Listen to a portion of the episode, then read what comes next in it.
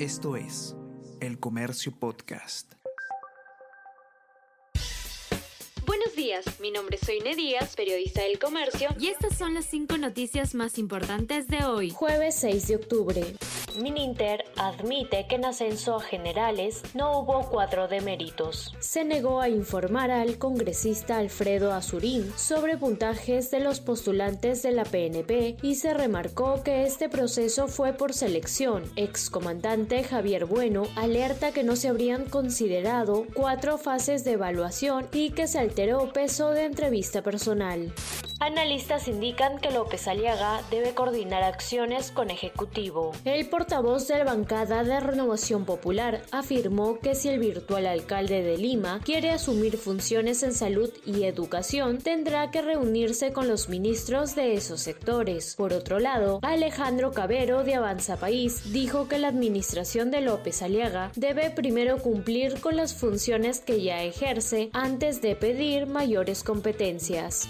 Ex ministro Alvarado fue al cumpleaños del alcalde de Anguía. El ex ministro de Vivienda, Jainer Alvarado, admitió ante la Comisión de Fiscalización del Congreso que acudió al cumpleaños del alcalde de la municipalidad de Anguía, Chota, José Nenil Medina Guerrero. Además, declaró que conoció en ese distrito a Jennifer Paredes, cuñada del presidente Pedro Castillo.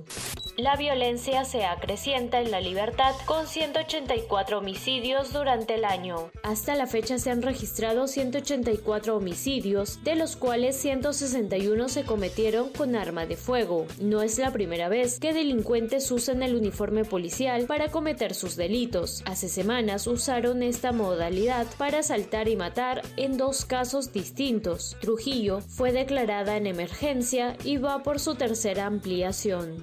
El deporte peruano ya suma 19 medallas en los Juegos Odesur. El taekwondista Hugo del Castillo obtuvo la cuarta precia dorada siguiendo los pasos de David Tuesta en skate, María Luisa en esgrima y Alexandra Grande en karate. También se han logrado hasta ahora 6 de plata y 9 de bronce.